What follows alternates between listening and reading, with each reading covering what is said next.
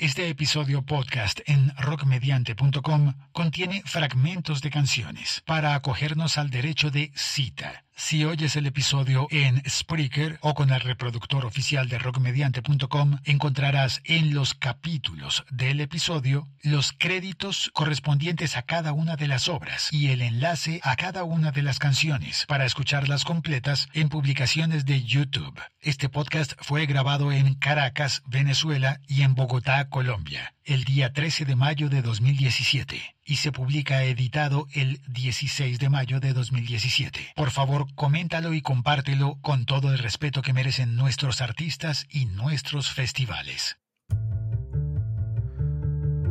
Muy bien, estamos grabando. Yo soy Félix, arroba locutorco en Bogotá, Colombia y en Caracas, Venezuela está Julio Aguilar. Hola Julio, ¿cómo vas? Saludos amigo, un gusto estar aquí acompañándote en, tu programa, tu podcast. Muchas gracias Julio. Em, ¿Cómo se llama tu podcast? Trascendencia Radio Show. Ese es mi podcast dedicado al rock y al metal. Solo metal desde Caracas. Eh, sí, eh, abarcamos, este, ¿cómo no? Música del, nivel mundial, un hincapié, un pequeño énfasis en, en, nuestro rock hecho en Venezuela, pues, metal venezolano. Bueno, vamos a hablar de Paul Gilman y lo que ha estado ocurriendo en torno al Festival Rock al Parque, que lo invitaron y lo desinvitaron.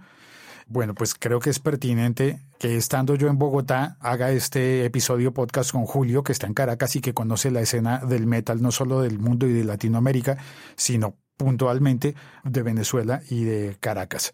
Aunque me contabas que Paul Gilman no es de Caracas, sino de Valencia. Sí, él es el, natural de Valencia, así es. Nació en Valencia, en, una ciudad muy cerca de Caracas, este, pero no es propiamente Caracas. Ok, vale. Eh, creo que vamos a publicar este podcast en Rock Mediante, el podcast en el que normalmente publico las cosas que tienen que ver con el rock y con las polémicas que se han suscitado. Varias veces he hecho episodios sobre lo que ocurre en Rock al Parque y esta vez la polémica de este Rock al Parque de 2017 es este caso en el que se invitó a Paul Gilman, artista que lleva muchos años, creo que cerca de 40, haciendo rock. Sí. La primera banda se llamó Power Age, después se pasó a llamar Arcángel.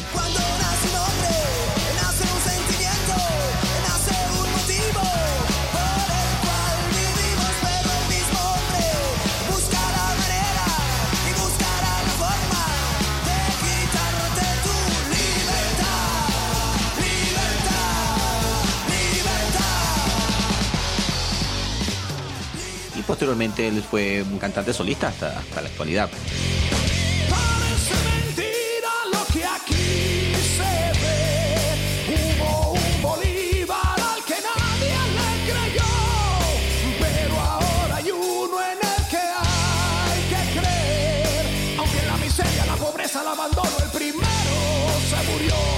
Hace muchos, muchos años en Bogotá había una zona en la que se podían conseguir vinilos.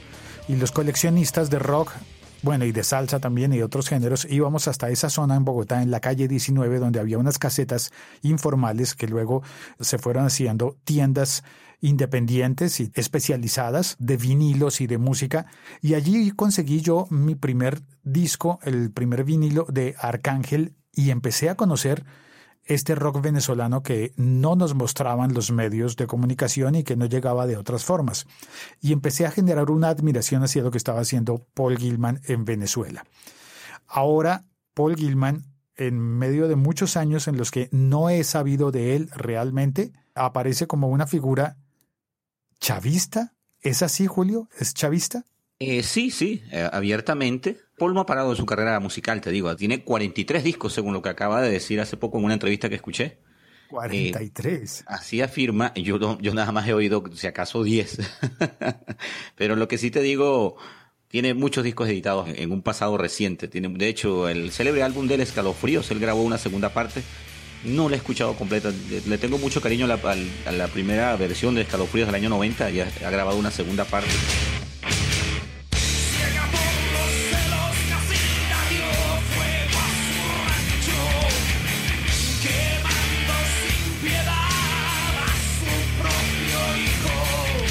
Sé si tú conoces ese álbum, es un álbum dedicado a, a estos personajes míticos, males que, de Venezuela, el Silbón, la Sayona, ese tipo de, de cosas. No ha parado en su carrera y lo último que supimos es esta controversia. Él, desde que Chávez, cuando estuvo vivo, estando preso, él lo visitaba en la cárcel, hay fotografías. Y yo siempre he pensado que él ha tenido su tendencia de protesta revolucionaria, como se diga, desde, hace, desde siempre, desde siempre. Eso es algo que sí lo tengo, lo tengo en claro.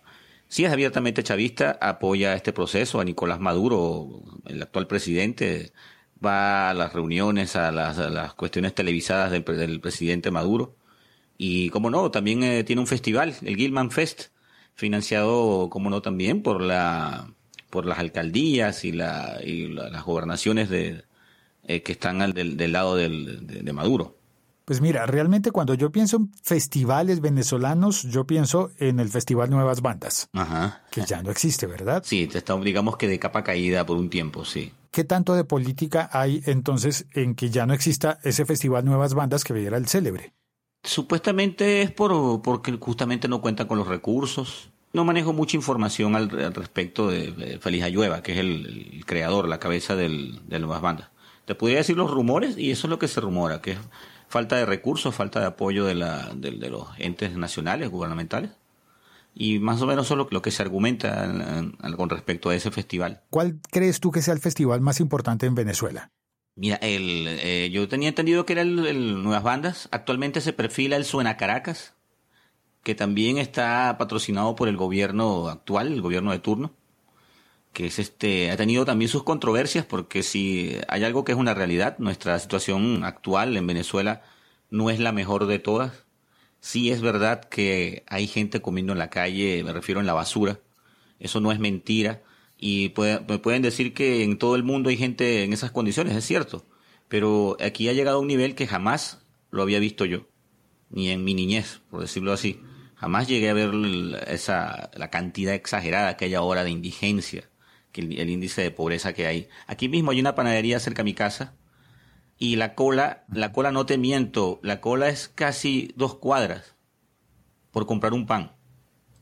O sea, te, podrás imaginar que no, no, es fácil, no es fácil ver una, esta realidad y, y, bajo este sistema de gobierno que tenemos actualmente y que te digan y que te digan que también tienen que a su vez están haciendo un concierto, un festival con agrupaciones internacionales, nacionales que seguramente cobran en dólares, seguramente es un gasto de producción, un gasto de logística mientras la gente se está muriendo de hambre.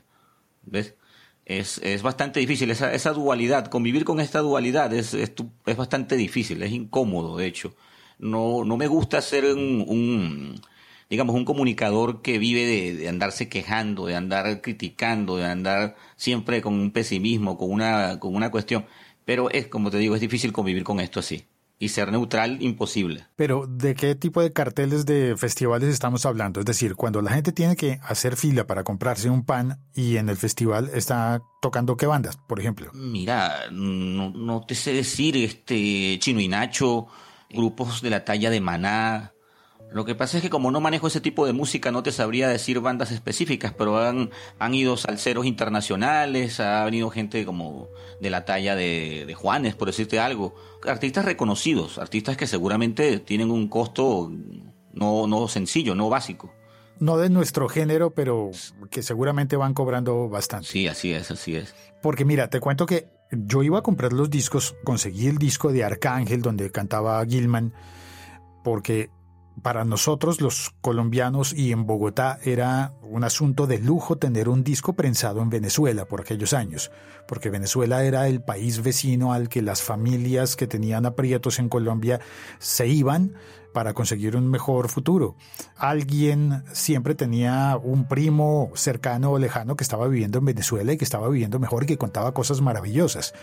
Y de hecho, cuando yo tuve ocasión de ir a Venezuela, no realmente a Caracas, sino que solamente en la zona de, frontera, mi plan era irme a una tienda de discos a comprar música, porque los discos venezolanos eran mejores en la pasta, en la fabricación. Entiendo. Y allí se notaba que realmente era el, el vecino rico de la región.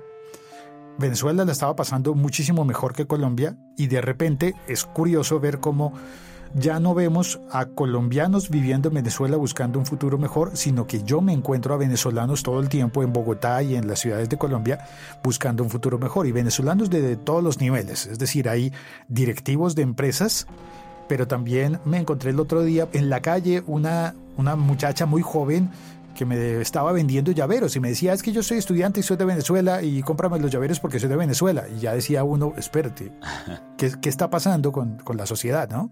¿Se ha ido mucha gente de tu círculo de amigos conocidos? Mira, eh, sí, sí. Sobre todo están llenos mucho a Perú. Yo nací en Perú, yo estoy aquí desde el año 90, yo me vine con 13, 14 años de edad. Mis padres están aquí desde los años 70.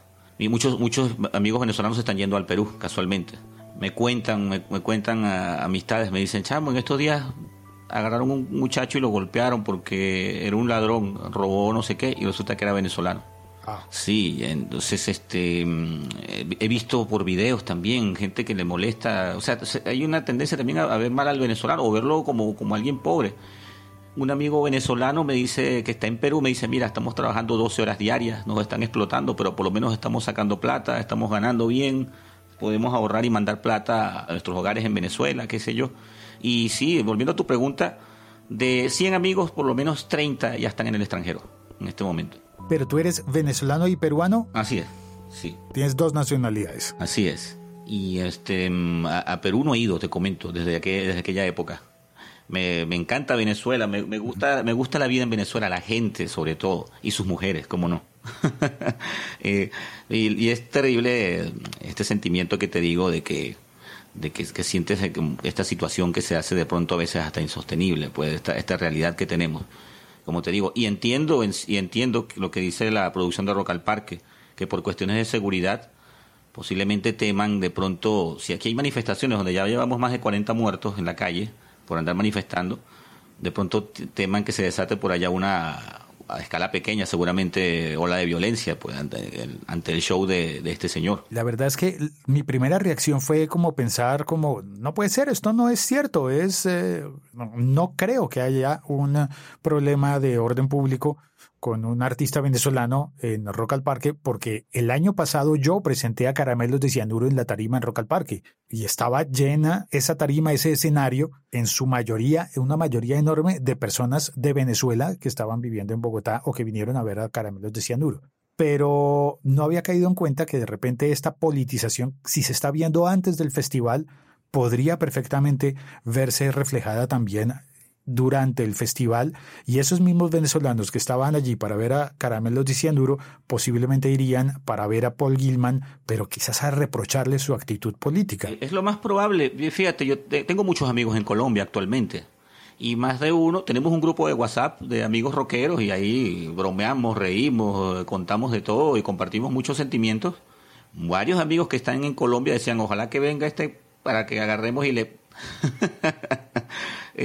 ¿Para qué? digamos que como para sabotearlo, por decirlo de alguna manera, para mentarle la madre ahí en, al verlo en tarima. Porque son muchachos que han estado viviendo muy tranquilamente aquí hasta que la vida se le ha hecho tan difícil que han tenido que irse a otras naciones, en este caso a Colombia.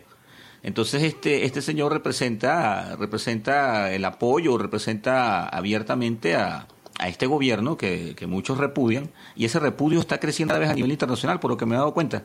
En estos días fue también el defensor del pueblo de aquí, que se llama Tarek William Saps, se fue a, Beirut, creo que fue. Y ahí también le salieron venezolanos, venezolanos de allá le salieron también y le dijeron asesino, de, le, gritaron de, no le dejaron dar un discurso, porque fue, fue a dar un discurso y no se lo dejaron dar, prácticamente lo, lo sabotearon. Y yo no, no, no, no es por ser exagerado, pero no me extrañaba que pudiese pasar algo semejante en el show de Gilman. no sé, mira, honestamente yo a nivel personal estoy en desacuerdo con muchas de las cosas que veo del gobierno de Maduro. Pero también debo reconocer que los medios están inundados de cosas hablando en contra de el régimen venezolano actual, del gobierno. Y muchas veces yo dudo, ¿será que estoy viendo la realidad completa o me están mostrando solamente una de las dos caras de la moneda? Claro hay mucha gente que me dice, es que Venezuela está dividida. Sí, del 90 al 10%, 90 en contra y el 10% apoyando al gobierno. Yo pienso, oye, si esa proporción fuera así, ¿no se habría caído ya el gobierno? Yo considero que, y, no, no soy o sea, no, no tengo autoridad para hablar de política, no me considero un ducho en esto, pero hay algo que, que yo veo y es que yo creo que para, para tumbar un gobierno tiene que empezar por la parte militar y creo que nuestros militares están bastante bien comprometidos con este, con este gobierno que tenemos y digamos que sus manos deben estar bastante sucias como para de pronto desear eh, desmontar a Maduro y, someterse de pronto al juicio del, gobierno entrante que, que llegue, que vuelva pues. Aquí los aquí los, los militares son empresarios tienen cargos cargos administrativos en ministerios Aquí sí tienen una tienen, tienen mucho poder, tienen mucho poder, pueden hacer muchas cosas. Este, pero esto ha sido gracias a, este gobierno antes de Chávez y este de Maduro. Y este no solo eso, también este sus salarios todo el tiempo se los están elevando, todo el tiempo los están subiendo de cargos, los están condecorando, qué sé yo. Entonces este yo creo que ellos están muy cómodos y seguramente no no digamos así yo tengo una gata que está aquí acaba de comer y justamente también está muy cómoda como para venir a maullarme. Entonces más o menos así veo yo a, esa parte no de los militares. Ellos tienen tenemos también a los los gatos. Y los gatos gordos cómodos. Este tenemos también aquí a los eh, los círculos bolivarianos que son pudiera estar equivocado en la definición pero para mí son gente bastante peligrosa de áreas muy populares de Caracas que están armados y este eso no es un eso no es una mentira. Salen en moto van a las marchas opositoras provocan a la gente los insultan los, los gritan les hacen cosas de manera que el, opositor se, se, molesta se arma la trifulca se arma la pelea sacan la pistola y bueno muerto por aquí muerto por allá. Y las autoridades como la Guardia Nacional o ese tipo de entes se hacen de la vista gorda pero tú crees que son como acciones puntuales, estos famosos que andan en motocicleta haciendo estos desmanes, son prochavistas ¿Y serán muchos o serán pocos que se mueven rápido? Yo creo que eso, o sea, no, no, no son como para llenar una, no son un ejército, pero sí tienen su, su, su buen número de gente, pues, y tienen también su, su poder, por, digamos. Hay, hay, entre esas gentes hay gente mala, gente muy mala y gente más o menos, pues conozco, te digo, yo vivo aquí cerca del 23 de enero, que es donde es una zona muy popular donde se dice que ellos se concentran. Por ejemplo, ellos este, venden los alimentos, los venden con sobreprecio, te ofrecen paquetes, pero eso es bajo cuerda, eso nadie lo sabe, porque se supone que ellos están, sí, digámoslo así, pues. Y así hay varias cositas que ellos hacen. Y, eh, hay una bodega por aquí que hace poco la robaron y entonces ahora el bodeguero le paga a los círculos para que le protejan su, su negocio. Ah, Sí, ese tipo de cosas se ven, eso no es mentira. Ahora, yo no, quisiera de pronto sonara mentiroso, pero esa es la realidad que yo veo. A lo mejor hay otra, pero esta es la que yo veo y yo te lo digo yo que vivo en un sector popular. Yo no vivo en, digamos, en una área de ricos, en, el este de Caracas, que es con donde dice que están los capitalistas y todas estas cosas, pues. Este, lo, te comento también, el gobierno tiene sus, tiene sus medios, Aquí hay como, como siete, ocho periódicos que son del gobierno. ¿Y hay periódicos que no sean del gobierno? El único que queda, creo que es mentira, creo que queda el Nacional y el Últimas Noticias, son los que nos quedan. Y, y creo que hay rumores de que el Últimas Noticias ya está comprado por el gobierno. De Globovisión era un canal de televisión abiertamente opositor o crítico, este secreto a voces, algún, eh, algún digamos, eh, hermanito del gobierno compró el canal Aquí se ve mucho la autocensura. Aquí hay gente muriendo en verdad en las marchas y heridos y todo, pero eso no lo ves en televisión jamás. En ningún canal de televisión de, nacional, en ninguno. Ninguno. Y la prensa eh, impresa también muchas veces hacen de la vista gorda porque se practica la autocensura. El, eh, aquí ocurre también este chantaje porque no tenemos, tenemos problemas de importación, no hay, no hay dólares para pagar, qué sé yo por lo tanto, los periódicos necesitan papel para imprimirse, pero entonces si tú no estás de mi lado, yo no te doy el papel para que tú puedas imprimir tu periódico. igual ocurre con, igual ah. ocurre con los canales, las concesiones de los canales. Si no te voy a dar la concesión para que renueves, porque si tú estás, en contra mí, entonces no. Esas, esas cosas sí, sí son, reales, son reales. Eh, pero como, como te decía al principio, pues yo, yo creo que para que haya un, un golpe de Estado, por decir algo, tiene que ser iniciado por los militares. Pero mientras los militares eh, estén tranquilos y cómodos, no creo que eso vaya a pasar. Y yo dudo mucho que, estos muchachos que se están sacrificando, que están saliendo, que están marchando, que están cayéndose a golpes con la, con la policía, con la represión, eh, logren hacer mucho al final. Lo único que muchos contamos es con la opinión internacional, con, la, con, el resto del mundo, a ver que, que, vean eso a través de las redes sociales. Si no fuera por las redes sociales, seguramente ustedes no se enterarían de nada de eso. Pues. De, de, hecho, acá los medios sí nos cuentan muchísimo, pero siempre la visión es como muy caótica, muy en contra del gobierno y por eso a mí a veces me dan sospechas como de... es, es, increíble, ¿no? Y recién hace poco vi en eh, vi una publicación de BBC Mundo en, en la que hacían una comparación entre una mujer opositora que va a la marcha y una mujer chavista que va a la marcha. Y entonces piensa uno, caramba, es que hay humanos, personas, no es un, un régimen malvado contra todo un país, sino que hay personas humanas que están apoyando ese régimen que nos dicen que es malvado. Entonces a veces me confundo y no sé qué pensar desde, desde afuera de Venezuela. Algo que no te había comentado, sí se ve una dualidad, eso sí te comento. Fíjate, las manifestaciones, las marchas, todas estas cosas ocurren para el lado este, y no, no llegan a, Miraflores, que es donde está la, digamos, la casa presidencial, donde está Maduro, pues este, no los permiten llegar a, Miraflores. Pero si tú ves esta, por lo menos este sector donde yo vivo, esto se llama Katia, esto es Katia, Aguasalud, Propatria, estos lados de aquí, Caño Amarillo, aquí está como si nada. Mientras allá se están muriendo, aquí hay comercios abiertos, hay farmacia, la gente está circulando, están bebiendo cerveza en los restaurantes, qué sé yo y por ese lado de allá este están rompiendo rompiendo ventanas este saqueando y ese tipo de cosas porque eso es otra otra cuestión que ocurre aquí cada vez que hay manifestación y marcha la gente aprovecha y los que no y la gente ajena a la, manifestación aprovecha para robar para atracar para hacen sus digamos su agosto como decimos oh. eh, pero sí, puedes sí puedes apreciar esa dualidad en Caracas sí puedes decir que hay una dualidad porque hay áreas donde estamos tranquilos como áreas donde está hecho un desastre. Está hecho, está hecho un desastre, pues.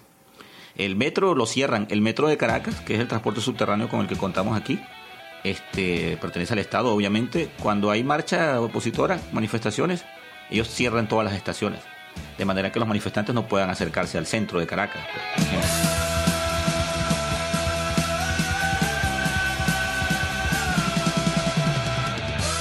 Julio, volvamos a la música, volvamos al rock. Vamos a hablar, a ponerle más contenido de rock a esto.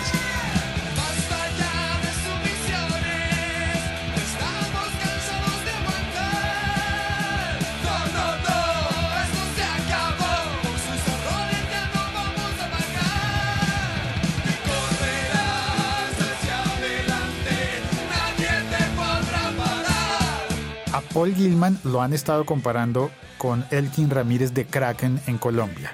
Y Elkin es una figura icónica que murió hace muy poco y que completó muchísimos años, tres décadas y quizás más, haciendo rock muy visceral, muy honesto, indigenista, latinoamericanista.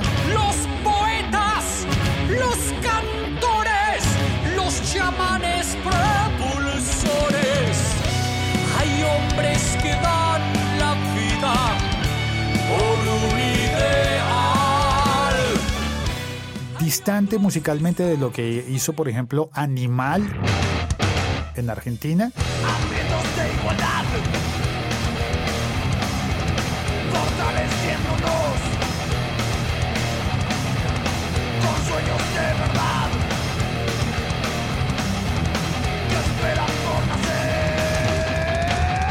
Pero también con ese origen y esa mirada puesta en nuestras raíces y nuestra mezcla racial. En Kraken se habla de la piel de cobre, de nuestro rock hispano latinoamericano.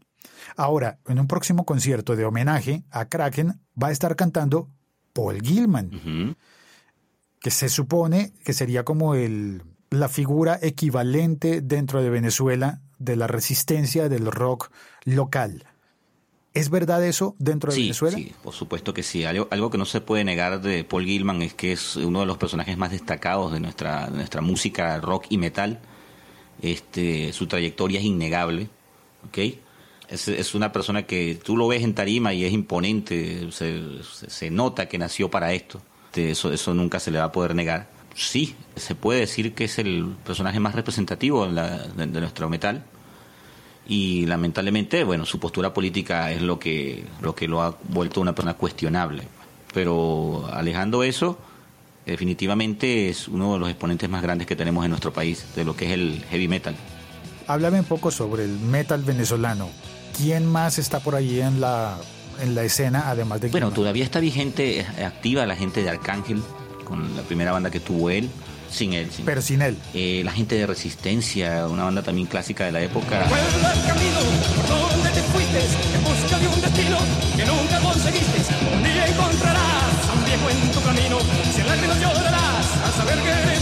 a veces eh, no son las, no son los mismos. Creo que queda, queda el guitarrista, Nicky Carola, queda otro integrante por allí, hay unos que fallecieron.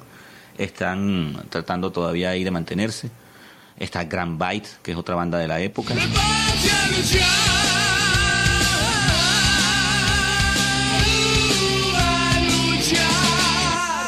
La actualidad tenemos también bandas este como Lancen, como Máscara. Hay, hay muchas bandas, hay muchas bandas de metal venezolano y algo que me gusta y lo comentaba también en otro podcast es que se están volviendo más contestatarias. Este, antes ocurría que la música era mucho más, digamos, este, hablábamos más de princesas y castillos, y si, era metal extremo, entonces hablamos de la muerte, de la, de, o, del, o del sexo, qué sé yo. Y ya, gracias a Dios, la situación como que ha hecho que la gente digamos que toque un poquito más la, realidad de lo que estamos viviendo. Pues eso me parece muy bien porque considero que, que el metal es una, herramienta que no puede alejarse de eso. Aparte de, esas tendencias como que se han vivido en, todo el mundo, hay un metal ¿Tú crees comprometido con la realidad social y política de Venezuela? Se está, se está forjando, se está comprometiendo en la actualidad. Antes no era así y no, no, sé por qué. Y Gilman sí lo fue, Arcángel lo fue en su época, en la de los 80. Ellos lo fueron. Eh, tiene canciones clásicas, Los Ladrolíticos es una de ellas. Cuando era pequeñito mi madre me decía que quiere ser de grande bombero, policía y yo no sabía, no sabía qué quería ser. Quería ser soldado, pelotero, aviador, quizás una estrella de una banda rock and roll, pero yo no sabía aún a los ocho años yo le dije a mi mamá,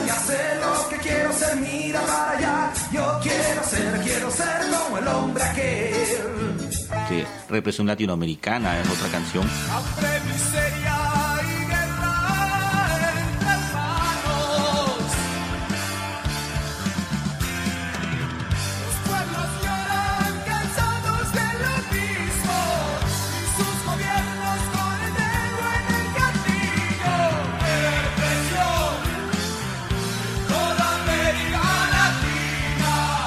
Justamente eran las cosas que hacían que uno se, digamos, se enganche con su música, con esa música. Y este, de un tiempo, de unos años posteriores para acá, el, nuestro heavy metal, nuestro metal, mm, se alejó mucho de esa, de esa vertiente, de esas letras y de esas líricas y, y se entregaba más a las cosas, digamos, este, como te comentaba, pues eh, la fantasía, la ciencia ficción, esas cosas. Y es bueno que en la actualidad ocurra. Aquí tenemos un locutor muy querido, no sé si tú lo conocerás el nombre, Alfredo Escalante hasta que no cambiemos el esquema mental de las personas que dirigen la radio, no cambiaremos nada. Él, él falleció hace como dos años aproximadamente, él fue Escalante. Que me llaman el duende azul. Él es conocido por su programa La música que sacudió al mundo. Él es... Eh, él fue padrino de Arcángel, eh, padrino de Gilman a nivel musical, de su, cuando se estrenó como solista y él también este también nos decía conchale el movimiento de rock nacional parece que, ha muerto porque ya nos ya no dedica sus letras a la situación actual de Venezuela no ya no es una ya no ya no es crítico con la situación que vivimos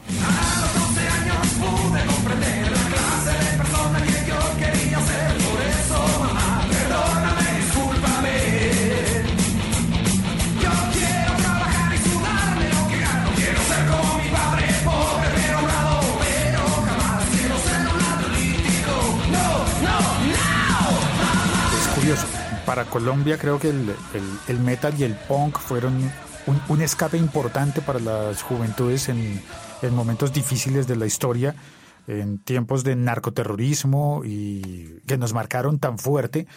El punk y el metal, que podrían considerarse como antagonistas, tenían muchos momentos en los que estaban siendo complementarios. Pues nosotros tenemos a la pestilencia, digamos, No quiero que me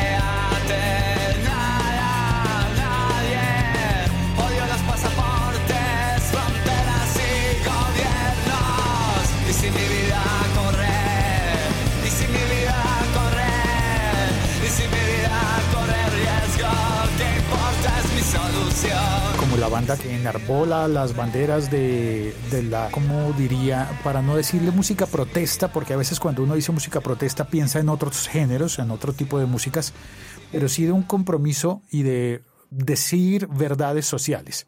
Ahora, también está otra vertiente que sería como de las músicas eh, de origen caribeño y me refiero al, al reggae y al ska, que también han sido contestatarias desde un punto de vista, digamos, obrero, como el ska y el hoy y músicas de, de ese tipo. Valle de balas, vivo en un valle de balas. Valle de balas, mi ciudad está brava. Como las canciones de Desorden Público, y además como la cantaban cuando grabaron un disco en el Teatro Teresa Carreño. Es que quienes vivimos en Caracas estamos acostumbrados,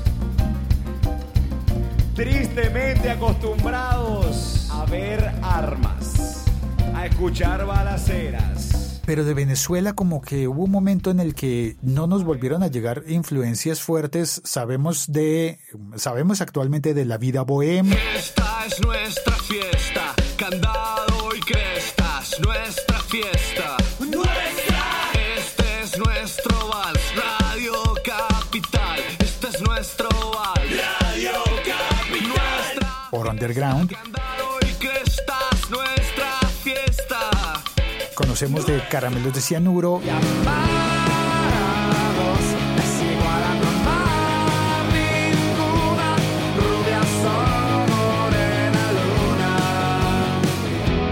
se conoce en todo el continente a los amigos invisibles, Ah, sí. pero esos son gozadera, ¿no? Esos son mucho más música alegre de baile y no tienen tanto ese compromiso con la realidad. Esas son puras mentiras.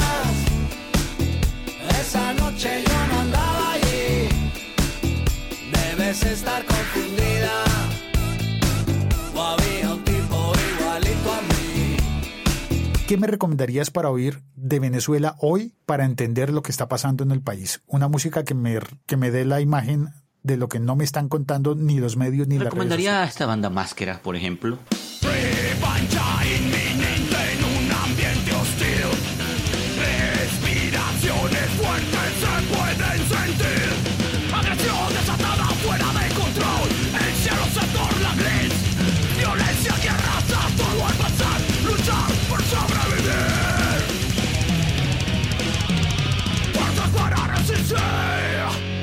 Sí, Máscara. Ellos son ¿Máscara? thrash metal en, en nuestro idioma y lo, lo- lo están haciendo bien. Ah, no, no digamos que, que son que van a cantar una canción directamente con nombre y apellido, pero sí son un, un reflejo de, sí nos dan un reflejo en, en varios de sus temas de lo que de lo que está- estamos atravesando. Estamos atravesando. No hay una banda que sea completamente contestataria o de protesta que te pueda decir que, que es 100% así. No, no, no, no, bueno, no, al menos yo no la conozco. Pero como te decía, ya están saliendo las canciones, ya están, ya hay una que, por ejemplo, hay una balada muy bonita de la agrupación Grand Bite, que ya tiene más de 30 años, como, comentaba, de trayectoria, eh, que se llama Venezuela. Y su letra habla de justamente de, de- una manera bastante romántica y triste las cosas que estamos pasando, pues, las cosas que estamos pasando en el país.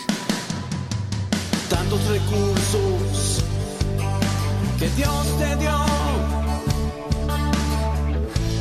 tantas riquezas, más tu oro negro, tus aguas, tu suelo, fauna y vegetación, y fuiste endeudada sin control ni contemplación. para ilustrar musicalmente qué es lo que está ocurriendo. Ahora vives este tratar de entender con los oídos, con la música. La hermandad de tus hijos, el odio los tomó. Separados por clase, política en color. lo que ocurre en Venezuela y comunicarnos más. Creo que a los países vecinos, hermanos, eh, necesitamos comunicarnos más. Es curioso que siendo dos pueblos tan parecidos, yo siempre hago la reflexión acerca de, por ejemplo, la, la arepa. Una comida que ha sacado adelante dos pueblos y en los dos pueblos estamos aislados jurando que solo son nuestras las arepas y que nadie más Sí, en el mundo las conoce. Saldrás adelante Cuando un colombiano llega a Venezuela dice, ah caramba, mira las arepas cómo son importantes acá. Y cuando un venezolano llega a Colombia dice, ay, mira, aquí también comían arepas antes de que yo las Sí, trajera. somos hermanos de arepa. Eh, hace poco leí un artículo. Sí, hace poco leí un artículo y, al fi- y al, del origen de la arepa.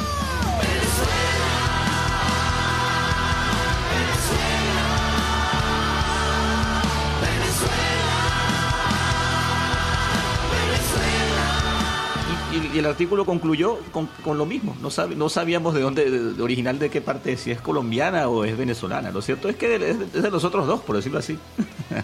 Y hay muchísimas cosas más que nos unen, y no solo a colombianos y venezolanos, sino a los latinoamericanos, porque en alguna medida todo lo que ocurre en un nivel importante en Venezuela hoy nos ha estado pasando a nosotros en mi ciudad y también sé que pasa en el resto de Latinoamérica. Y bueno, y festivales como Rock al Parque han tenido la buena tarea de mostrarnos esas músicas que llegan a nosotros a presentarse en vivo y en Bogotá tenemos ese valioso privilegio de ver bandas de todo el mundo, entrar allí al parque, entrar gratis y ver las bandas y conocer y aprender de música y crecer de alguna manera oyendo músicas que en esta ocasión no va a ser con Paul Gilman.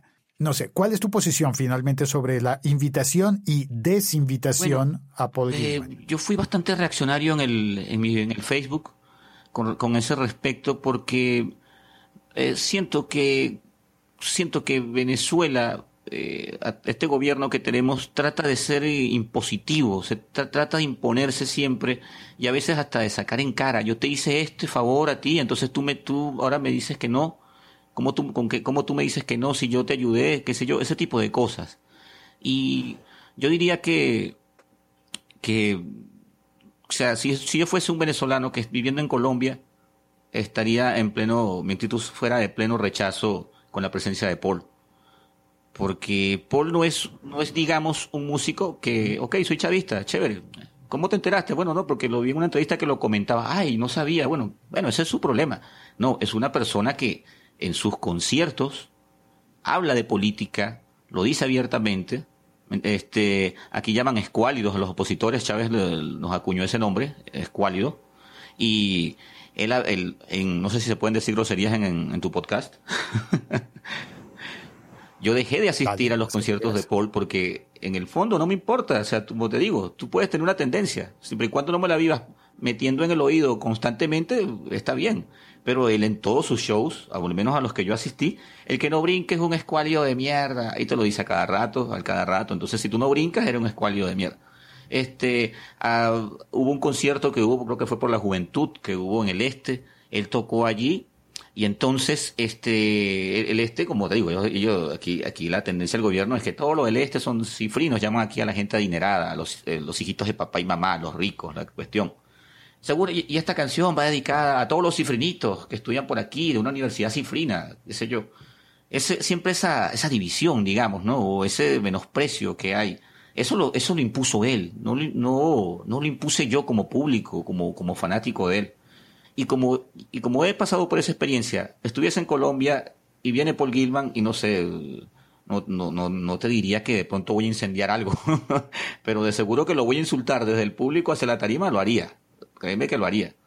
Caramba, no sabía eso. Yo, yo realmente pensé que era eh, chavista en su posición política personal, pero sacarlo así en el en un concierto Claro. creo que sí puede ser El, bueno, el- En el YouTube puedes encontrar entrevistas donde en dice, el, el rockero con escualio no pega. Es- o sea, rockero con escualio no pega, o sea, porque no, no tiene sentido. O sea, nosotros hemos sido la- la- las guerreras y guerreros de toda la vida. Paul Gilman en el programa Zurda Conducta de VTV el 8 de agosto de 2010. Los que hemos luchado por los derechos humanos, los que hemos luchado por las causas justas. Te van a regañar. Por el no sabes lo que, el sacrilegio, la herejía que acabas de decir. Rockero con escuálido no pega. O Además, sea, si tú eres escualio o opositor, tú no eres rockero, no puedes ser rockero.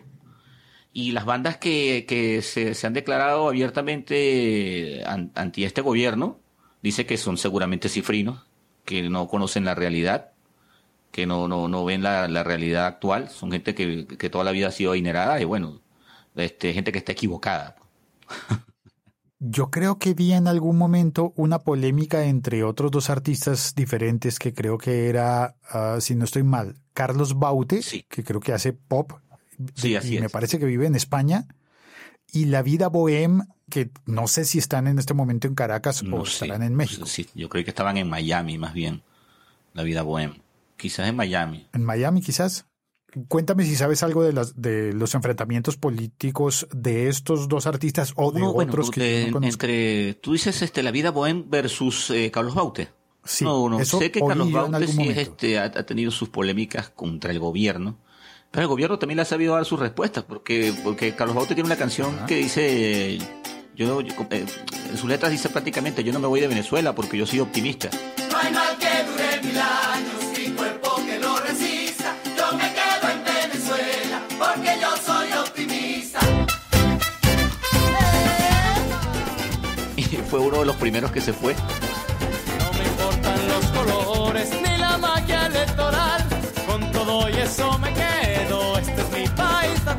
Y está haciendo carrera en España.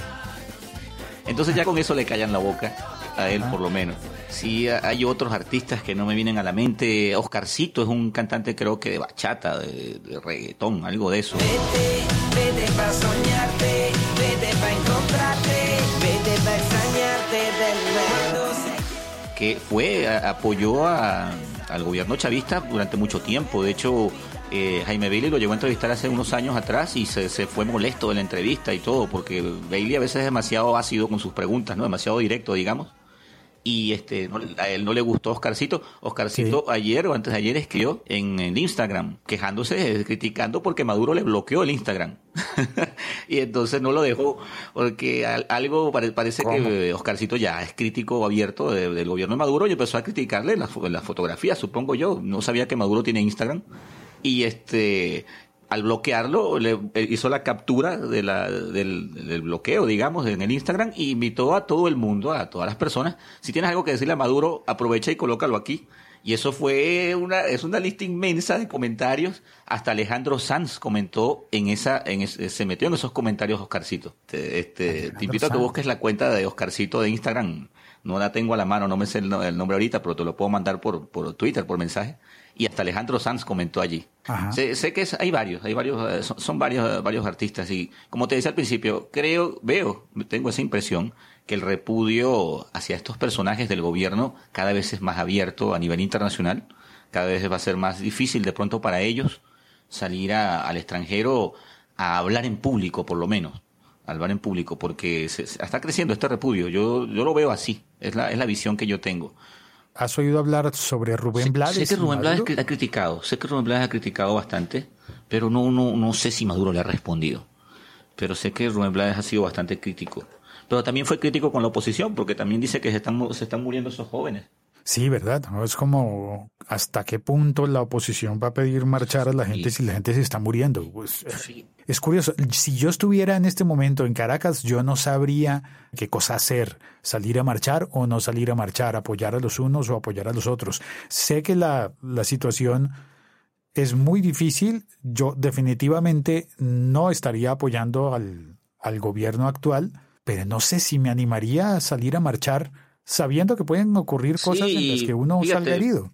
eh, a veces está, está ocurriendo muchas veces de forma espontánea, ¿viste? No, no siempre es porque lo- el- las cabezas de la oposición, digamos, este, convocan una marcha. Ya está ocurriendo de forma espontánea y se- la gente se está organizando sola. Este, está ocurriendo así.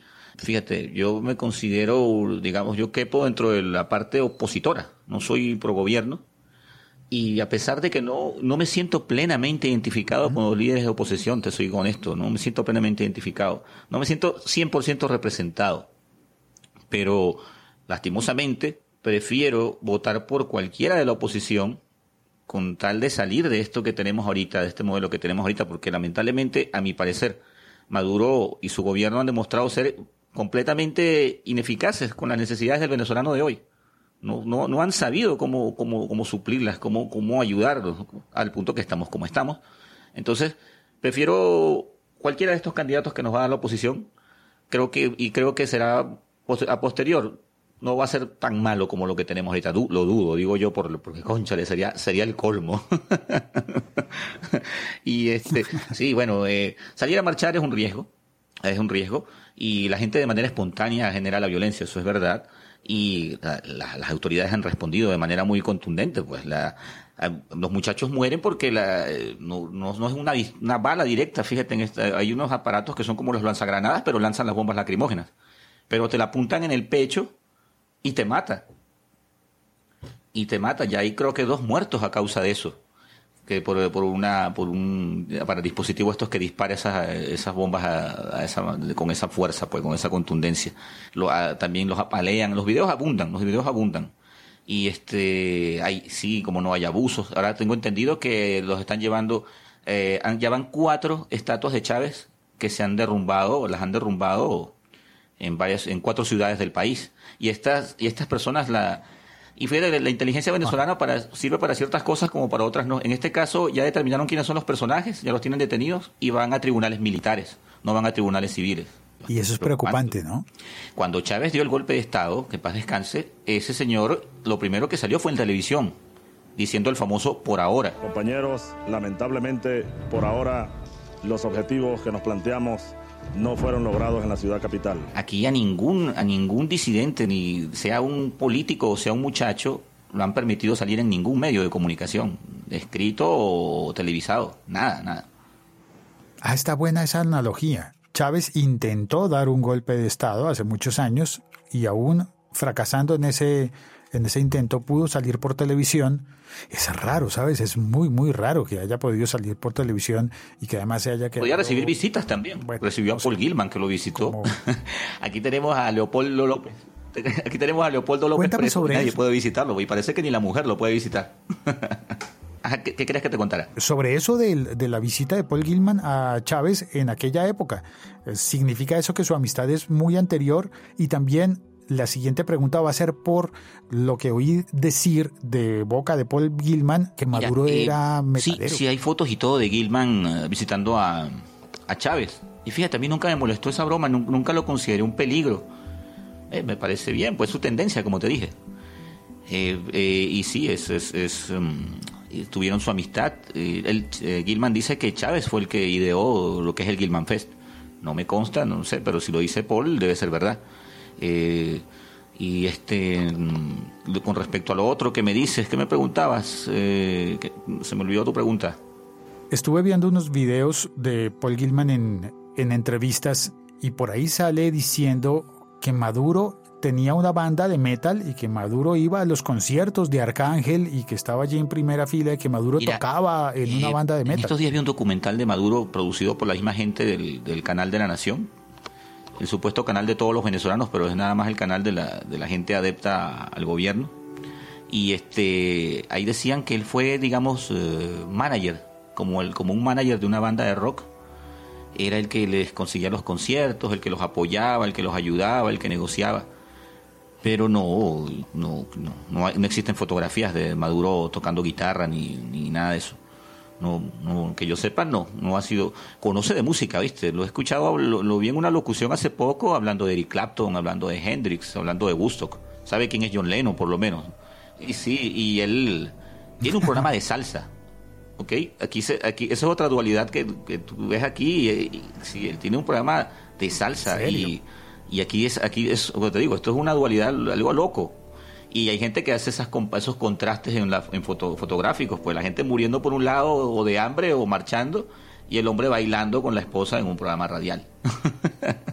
este, sí, sí, sí, con la primera dama. Con la esposa. Primera dama.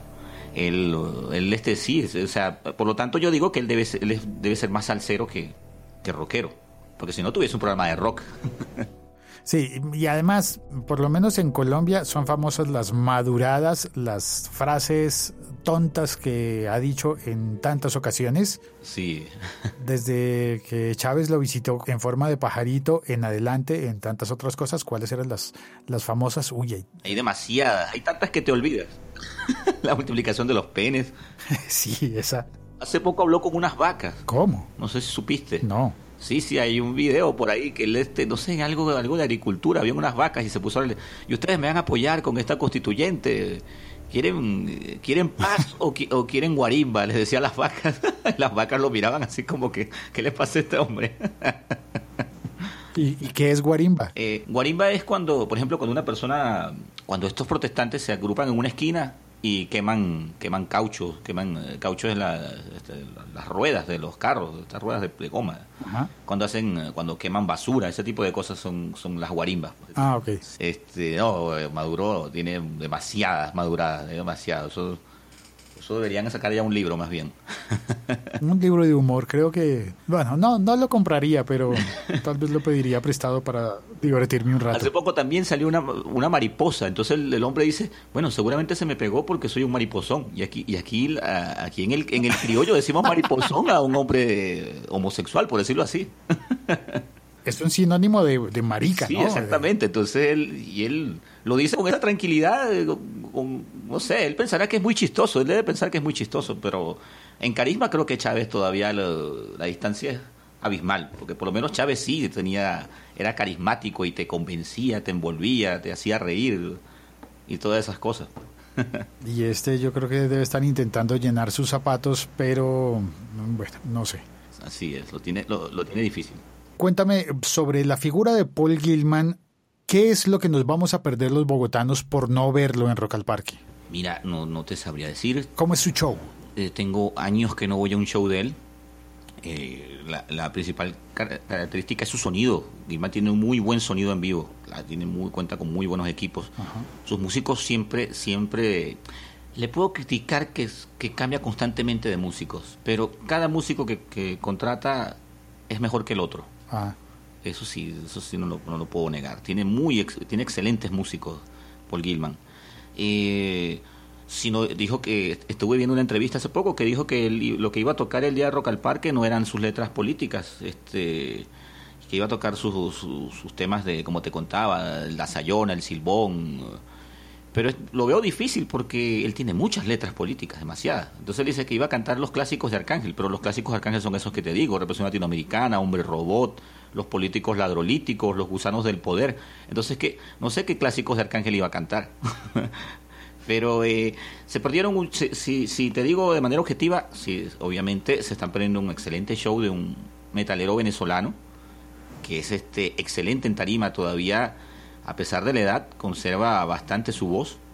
Y sí, eh, realmente su show es excelente. Si le quitan, no sé cómo hubiese sido allá. Aquí, aquí me gusta verlo en vivo, pero no puedo ya tolerarlo con su discurso político. Y lamentablemente aquí en Venezuela, un show de Gilman lleva las dos cosas. No se separan, no se separan las dos cosas. Su discurso va de la mano con su música y es algo que ya yo por lo menos no tolero más y he dejado de asistir, lamentablemente. es cierto que él colecciona uniformes militares y que dentro de esos uniformes habría uniformes nazis y saldría a tarima, saldría del escenario con uniformes nazis. No, eso es una exageración. Que yo sepa, que yo sepa, eh, él- eso, ¿sabes quién, quién hace eso? El cantante de Motorhead, que también falleció, que en paz descanse hace, hace poco. Sí, Lemmy. Él coleccionaba, creo que, creo que, sí, Lemmy tuvo creo que hasta un tanque. Y en una entrevista él respondió, él dijo, bueno, si los uniformes ingleses fueran tan bonitos como los nazis, yo coleccionaría uniformes ingleses, pero lamentablemente me gustan los uniformes nazis. Y, y reconozco que las chaqueticas nazis son bonitas, son vistosas. Pero Gilman, que está, está casado con, con, una, con un gobierno que en la actualidad es noticia todos los días, porque Venezuela actualmente es noticia todos los días, Sí. es obvio que es obvio que va a ser criticado. Pues este, eso, él en su programa televisivo, tiene un programa televisivo que se llama Cultura Rock, lo transmiten hoy en la noche casualmente, hoy sábado. Espérate, Gilman, Sí, Paul Gilman tiene un programa de televisión. sí, sí, tiene un programa de televisión y un programa radial, él ha sido presentador también. eh, que este, anunciaron una película que se llama Doctor Canoche, que él tiene una canción que se llama Doctor Canoche, y supuestamente él iba a encarnar al, al Doctor Canoche, pero no sé qué fue de esa película, no sé qué pasó con eso. Pero él mantiene su programa radial y mantiene su programa de televisión, eh, obviamente en un canal del Estado. Este, y sí, él se mantiene en eso, él se mantiene con sus, con sus programas radiales. Él, hay unas fotos que salieron esta semana y él tiene un traje, un sobre todo que llamamos aquí, no sé cómo lo llamarán allá, un abrigo, una chaqueta de esas largas. Y este, sí, el Gabardina, podría sí, ser. podría ser exactamente. Y entonces sí, este, el, el corte, el diseño, la, la, es, es como un uniforme alemán. De hecho, tiene su cruz de hierro en cada solapa, en, en cada, en el cuello, en la cuestión. Tiene su indumentaria, o sea, es bastante alusivo a un uniforme militar nazi. Bastante alusivo. La, hay una foto que vi también que tiene como una gorra, una- que parece también de, un- de un- una gorra del uniforme nazi. Pero adaptado a, a- a- a- a lo rockero, digamos, porque el, traje es negro y también tiene sus cositas rockeras, qué sé yo. Eh, no es un uniforme como tal nazi, pues, pero se ve que está, in- está influenciado. Fíjate que este para mí no es nada nuevo. No se lo critico porque, como te digo, Lemmy lo hace. eh, Pero hay gente que también es extremadamente eh, crítica con él, como te digo. Es, dif- es difícil no. Para él es difícil no ponerse una chaqueta y que no se lo critiquen. Siempre, siempre va a estar en, la boca de todos, digamos. Mientras Venezuela siga haciendo noticias y sigan pasando por estas cosas.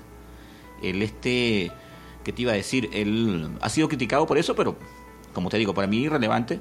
También hay una cuestión, de eso del nazismo de él no es nuevo, es viejo también, porque tenemos la bandera de rock nacional que la creó él, que es este es un círculo rojo con la R y la N adentro. Perdón, es una bandera roja con un círculo blanco con la R y la N adentro, ¿no? La R y la N de rock nacional. Si tú tomas la bandera nazi, la única diferencia es que no está la esvástica, está la R y la N. Es esa, hay esa similitud allí, pero yo no creo que sean así, yo no creo de verdad que sean así. No, no. Yo he conversado con él cuando, cuando he tenido oportunidad, una vez de hecho me, me dio la cola, decimos aquí. Eh, yo- nosotros veníamos de Valencia, de Puerto La Cruz, del oriente del país. Salimos del aeropuerto y él me, me- me llevó en su carro, en el transporte de la banda. Le pedí el favor que me llevara porque yo me iba a quedar, no en Valencia, sino yo me iba a quedar antes, que es en Maracay, que tenía una reunión con unas amistades. Y conversé con él y mira, te digo, una conver- conversar con ese señor de música es, es excelente. Es un fanático de Deep Purple igual que yo. Y duramos todo el viaje hablando de Deep Purple, de, la, de, la, de Blackmore, de cuando Blackmore sacó Rainbow, de las, de las viejas formaciones de Púrpura. Y es, eh, como te digo, es, eh, no es una persona que tú veas que se expresa mal, que es despectiva, que, que habla feo o es despectivo con la gente que lo rodea, no, para nada, no lo considero así, no, no creo que sea nazi, no creo. A lo mejor cuando muchacho, mucho uno cuando es, uno cuando es muchachito es satánico, es muchas cosas, pero en la actualidad no, no creo que sea nada de eso. ¿Qué es lo más de admirar de Paul Gilman? Mira, yo diría su discografía, su trayectoria. El- yo lo admiro por eso, lo, lo admiro por su constancia. Este, eso diría yo que es lo más de admirar. Y lamento perderme un concierto de Gilman. Entonces hay una parte de mí que lo quiere, pero hay una parte de mí que lo aborrece. pero admiro de admirar su trayectoria. Su trayectoria la admiro muchísimo. Es un gran, es un gran músico, un gran cantante de, de rock sudamericano. Pero igual, si te invitan hoy a un concierto de Paul Gilman, sí irías. Por mi postura política actu- actual no iría. Evitaría ir porque también hay amigos rockeros que ya no son amigos porque están con esta tendencia y entonces este se podría prestar de pronto a, alguna agresión física, alguna cuestión, no no no, no sé, no, no me gustaría poder, como quien dice correr ese riesgo de que pase algo, porque si si bien este hay una tendencia opositora violenta hay gente oposi- opositora que es más tranquila, aquí hay un fanatismo terrible con, el, con, la cuestión esta del, chavismo, al punto que gente que se cae a golpes, am- familias que se separan, amistades de toda la vida que se han roto. O sea, este, eso sí es bastante rudo aquí. Caramba. Eh, y finalmente, metámonos en, en el asunto de Rock al Parque, que lo invitó y lo desinvitó. ¿Qué piensas de eso? Desde tu posición de, de rockero venezolano, que llevas un podcast de, sobre metal, ¿Qué piensas de que el Festival Rock al Parque de Bogotá, siendo un festival público de la ciudad que se organiza con dineros públicos y que es gratuito para la gente de, de la ciudad y para todos los que vengan, haya invitado y luego desinvitado a Paul Gilman? Fíjate, tengo que ser objetivo. Y yo estoy pensando bien ahorita, a pesar de que te hablé de algo al principio, sí considero que es una medida política. Eh, y sí, es, probablemente esté mal. Pero si, debe haber alguien allí de peso, tengo entendido que hay un tocayo mío, un tal Julio allí, que, que, se, se, dice que es el quien, quien intercedió bastante, hizo presión. Escuché una entrevista en una emisora colombiana que, que, le hicieron a una señora, creo que es parte de la organización del Rock al Parque, y la vi, llegó un momento en la entrevista que la vi que no tenía argumento. Ella decía, no, pero es que mucha gente nos ha llamado, mucha gente nos ha presionado, y el entrevistador le decía, pero, ajá, pero ¿quién? Y muchos entes también, ajá, pero ¿qué entes? Diga, la, la señora no tenía argumento. ¿no? O sea, al final se salió de la, de la pregunta diciendo que prácticamente en pocas palabras dijo, bueno, pero esto es una decisión ya tomada y listo. Y, entonces, sí puedo decir que es algo arbitrario. Este, no, no, no me termino de comer eso de, de que fue por seguridad.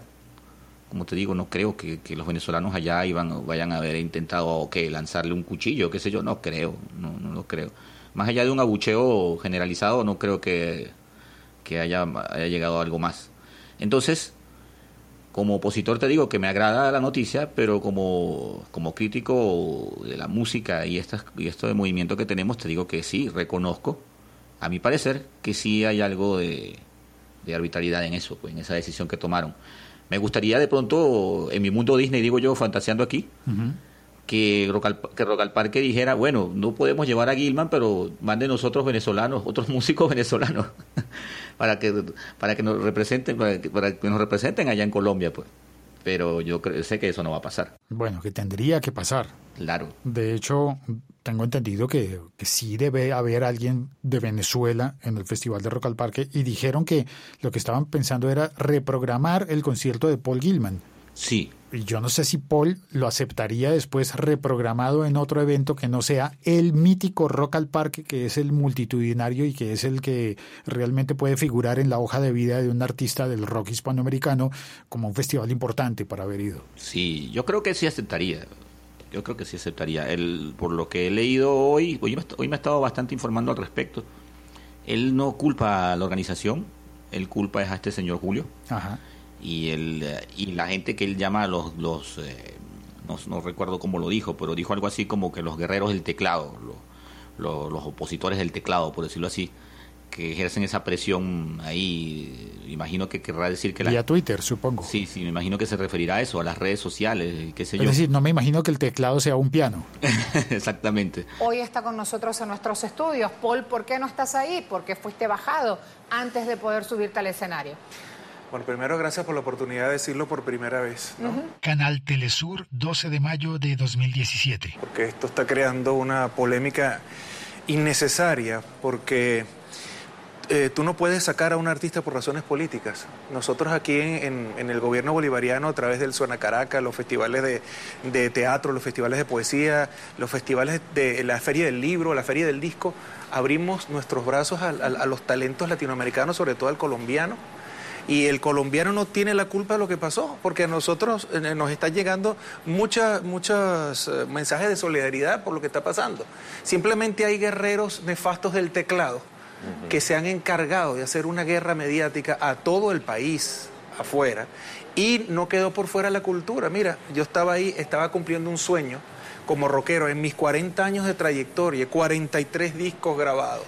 Nunca nadie, y suena feo que yo lo diga, pero tengo que decirlo aquí, en la historia latinoamericana, y muchos de Iberoamérica no han logrado esto, ¿verdad? Que debería ser un orgullo para el venezolano que uno esté ahí representándolo. Bueno, sí lo es para algunos, pero se tomó más en cuenta el terror, el terror que esta gente ha creado por, por las redes, tanto así que yo hasta no, no, no le puedo poner la culpa a, a, los organizadores del evento, porque simplemente los aterrorizaron. Los aterrorizaron. Y Entonces, lo, una agenda ellos también. Sí, ellos, ¿Qué supones que les dijeron? Bueno, me imagino que le dijeron que este es un este es un músico chavista y esto va a crear un, un- un revuelo y, y como esto es de la alcaldía de Bogotá, que no es, no es absolutamente nada de izquierda. Y que, por cierto, está por estos días bajo la lupa del pueblo bogotano que Bueno. está pidiendo una revocatoria al alcalde Peñalosa. Ah, bueno, eso no lo sé porque yo, no- te lo juro, yo no iba a Colombia a, a dar discursos políticos. Claro. Yo iba a llevar mi música, la música que me ha identificado durante 40 años, inclusive los clásicos del grupo Arcángel, que fue la primera banda que yo tuve que es muy amada en, en Colombia. Y de hecho, más democráticamente que lo, que estábamos haciendo, que desde que nos dijeron que íbamos al festival, hace más de dos semanas, nosotros abrimos en, mi página web, www.paulgilman.com, una sección para que los colombianos y las colombianas eligieran el repertorio. O sea, más, más democrático que eso. Ya nosotros teníamos las 10 canciones que el pueblo colombiano quería escuchar. O sea, él, dijo que no culpa a la organización, que no de ninguna manera está acusando a la organización, pero que lamenta, la- la- lamenta el asunto.